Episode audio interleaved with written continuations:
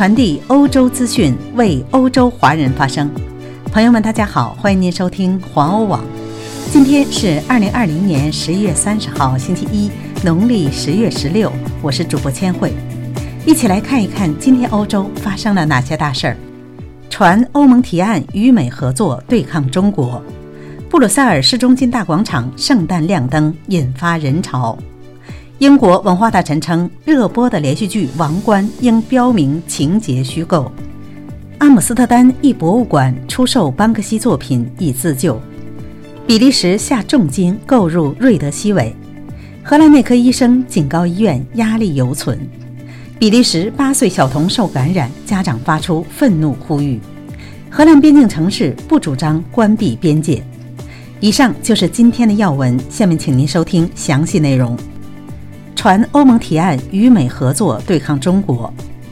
英国的《金融时报》二十九号引述一个欧盟政策草案，表示欧盟预计在美国政权转移之际，向美国提出一个共同对抗中国的新策略。双方预计在数位规范与新冠疫情等领域展开合作。不过，《金融时报》称，虽然欧盟成员国逐渐开始对中国的外交产生质疑，但是大部分欧盟国家仍不愿直接与中国对抗。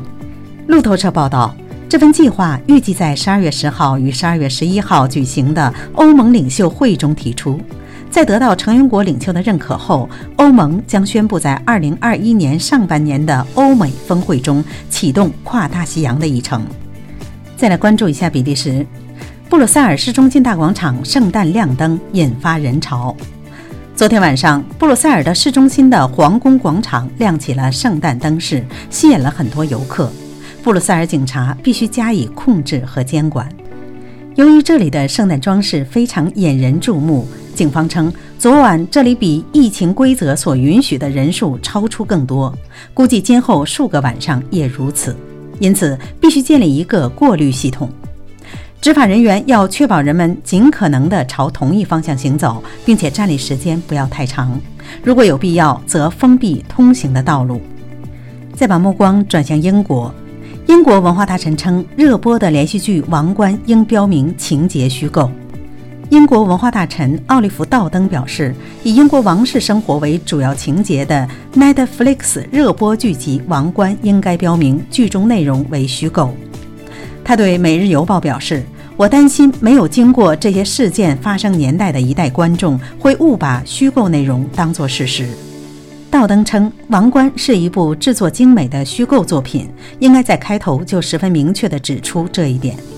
该剧编剧彼得·摩根此前表示，《王冠》剧集是创造性的想象之作。《王冠》播出之后，因涉及戴娜王妃和查尔斯王子的婚姻被热捧的同时，也招致很多批评。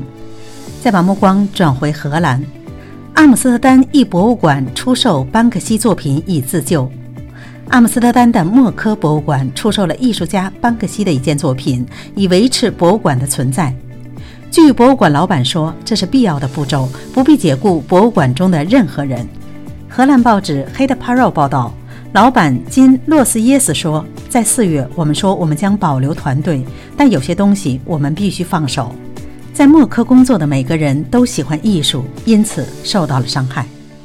现在已经出售了的班克西的一幅作品，洛斯耶斯说，收入足以让我们维持几个月，但作品未来的一段时间在阿姆斯特丹仍然可以看到。他说，新的美国所有者知道是从我们这里来的，同意借给我们展出一年。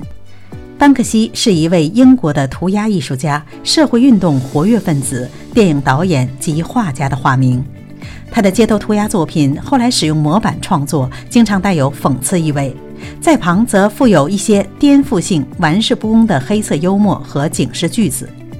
世界上很多人模仿在世界各地不同城市的街道、墙壁与桥梁出现，甚至成为当地引人入胜的城市风貌。看完身边事儿，再把目光转向比利时。比利时下重金购入瑞德西韦。比利时为药物瑞德西韦支付了数百万欧元，认为在对抗新冠病毒方面总比安慰剂效果要好。